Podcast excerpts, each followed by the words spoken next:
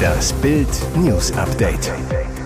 Es ist Freitag, der 16. Februar und das sind die Bild Topmeldungen. Skandal um Mordtweets von Schöffin, Brückner-Prozess nach gerade einmal neun Minuten vertagt. Polizei sucht Unfallengel, Helden retten brennenden Fahrer aus Flammenwrack. 370.000 Teilnehmer bei Bildumfrage, 82 Prozent sagen, Tuchel muss weg. Skandal um Mordtweets von Schöffin, Brückner-Prozess nach gerade einmal neun Minuten vertagt. Vor rund 17 Jahren wurde die kleine Maddie McCann, damals drei, entführt und mutmaßlich ermordet.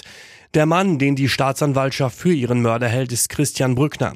Seit heute steht der 47-Jährige in Braunschweig vor Gericht. Brückner muss sich für fünf Taten gegen die sexuelle Selbstbestimmung verantworten. Ihm werden drei Vergewaltigungen und zwei Fälle sexuellen Missbrauchs von Kindern zur Last gelegt. Doch der Prozess beginnt erst mit 38 Minuten Verspätung. Zu groß war der Andrang von Presse und Öffentlichkeit. Noch bevor Richterin Dr. Uta Engemann die Personalien feststellen kann, stellt Verteidiger Politiker Dr. Friedrich Fülscher den ersten Antrag. Er hält Chefin Britta TD für befangen. 2019 habe sie in mehreren Tweets bei Twitter zur Tötung des brasilianischen Ex-Präsidenten Javier Bolsonaro aufgerufen. Tötet diesen Teufel, habe die Chefin unter anderem dort geschrieben. Sie sei deshalb nicht geeignet, als Chefin zu fungieren. Die Schöffin lasse Distanz vermissen. Ihre Sichtweisen seien mit dem Grundgesetz nicht vereinbar. Um kurz nach halb elf stimmt Staatsanwältin Ute Lindemann dem Antrag zu. Er sei begründet. Äußerungen außerhalb der Rechtsordnung, Aufruf zu Mord und Totschlag dulden wir nicht. So jemand kann nicht ehrenamtlich Richterin sein, heißt es. Der Prozess wird nach neun Minuten vertagt. Für den ersten Prozesstag stand eigentlich die Verlesung der Anklage auf dem Plan. Polizei sucht Unfallengel. Helden retten brennenden Fahrer aus Flammenwrack. Nur durch das beherzte Eingreifen zweier mutiger Ersthelfer überlebte der Fahrer diesen Horrorcrash. Doch wo sind die beiden Helden? Um 5.45 Uhr krachte es am Morgen auf der A1 zwischen den Anschlussstellen Wildeshausen West und Nord in Richtung Hamburg. Ein Autofahrer war offenbar viel zu schnell in eine Baustelle gerast. Beim Überholen übersah er wohl einen LKW und krachte nahezu ungebremst in den Lastwagen. Durch die Wucht des Aufpralls wurde sein Auto auf den Standstreifen geschleudert und ging sofort sofort in Flammen auf. Zwei mutige Autofahrer reagierten geistesgegenwärtig, stoppten und rannten zu dem brennenden Wrack, um den bewusstlosen Fahrer zu retten. Beherzt zogen sie ihn aus dem Wagen und löschten seine brennende Kleidung.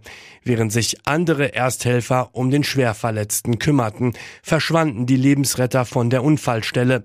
Der Fahrer wurde mit einem Hubschrauber in eine Spezialklinik geflogen, war aber schon wieder ansprechbar. Die Polizei sucht nun händeringend nach den beiden Ersthelfern, um ihnen für ihren selbstlosen Einsatz zu danken und ihnen eine Auszeichnung zu verleihen. Bitte melden 04221 15590. Millionen Mieter und Eigentümer betroffen. So kassieren die Kommunen bei der Grundsteuer ab. Sie steigt und steigt und steigt. Die Kommunen erhöhen weiter kräftig die Grundsteuer und Eigentümer und Mieter müssen sie bezahlen. Eine Bildumfrage in den Bundesländern ergibt, zum Teil hat jede vierte Kommune 2023 die sogenannte Grundsteuer B für bewohnte Gebäude angehoben. Die Städte und Gemeinden bereiten sich damit offenbar auf die große Reform vor, die nächstes Jahr in Kraft tritt. Denn die soll, so hatte es der damalige Finanzminister Olaf Scholz 2018 versprochen, aufkommensneutral sein.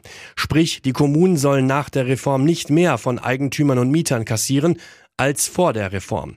Doch immer mehr Städte und Gemeinden haben seit 2018 die Steuersätze bzw. die Hebesätze massiv nach oben geschraubt. Allein im vergangenen Jahr um bis zu 100 Prozentpunkte und mehr.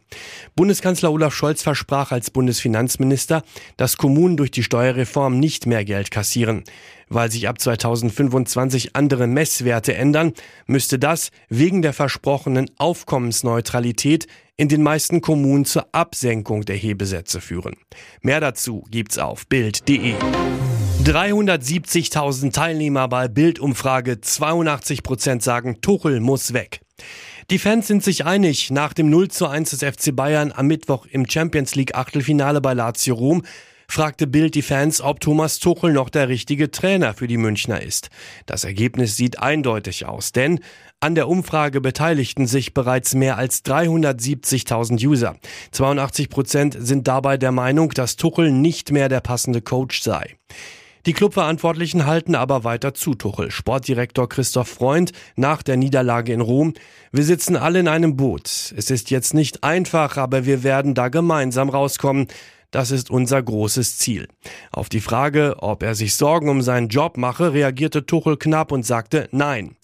Es gab kein Ultimatum. Tuchel wird auch am Sonntag in Bochum als Trainer auf der Bank sitzen. Und jetzt weitere wichtige Meldungen des Tages vom Bild Newsdesk.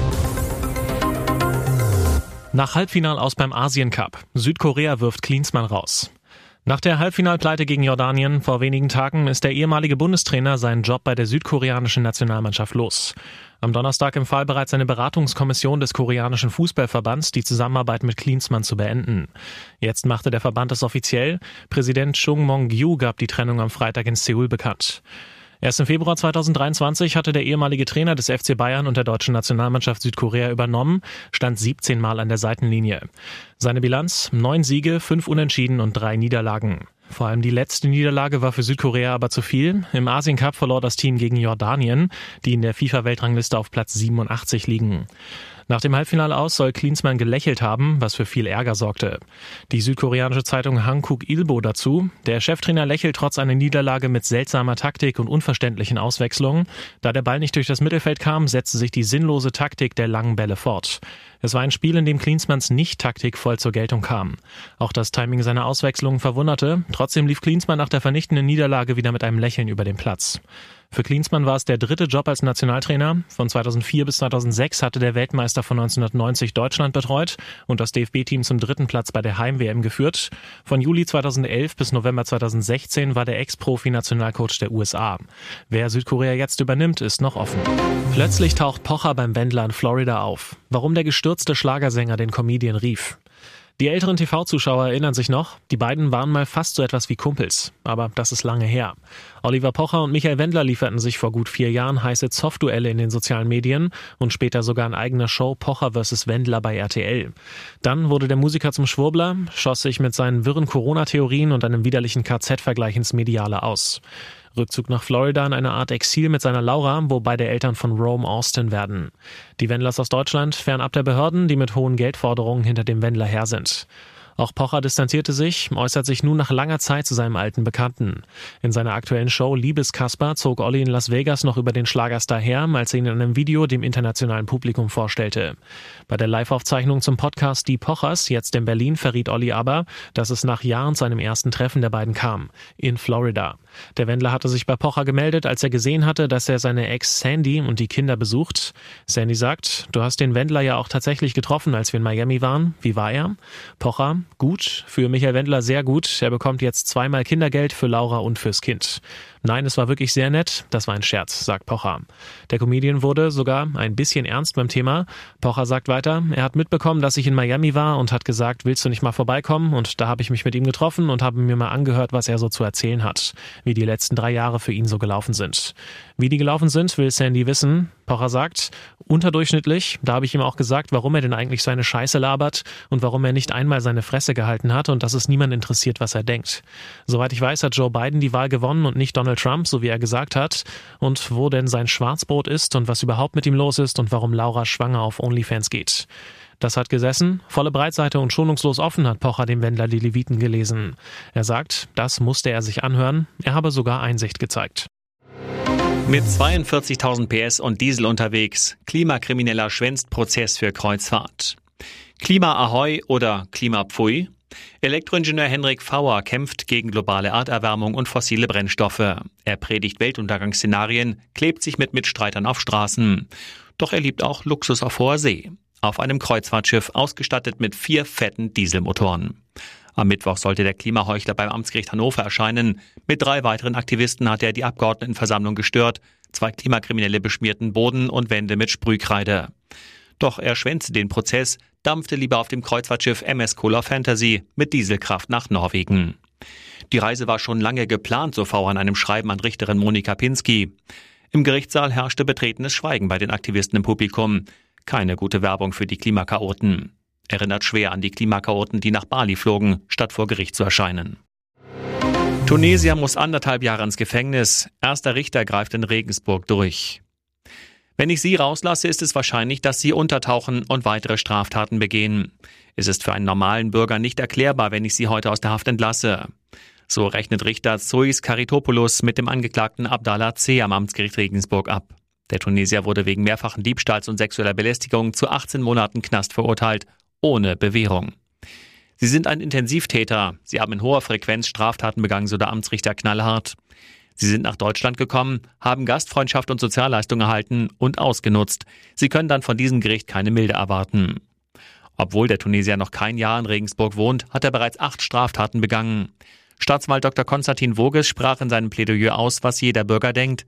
Anstatt hier Fuß zu fassen, fängt Herr C. an, in einer hohen Frequenz Straftaten zu begehen. Er wartet nachts vor Diskos, um betrunkene Frauen anzutanzen. Mir fehlt jedes Verständnis. Abdallahs Anwalt hatte eine Bewährungsstrafe gefordert, aber der Tunesier bleibt in Haft. Er ist ausreisepflichtig, deshalb droht ihm die Abschiebung. Weil er aber keine Papiere hat, dürfte das schwierig werden.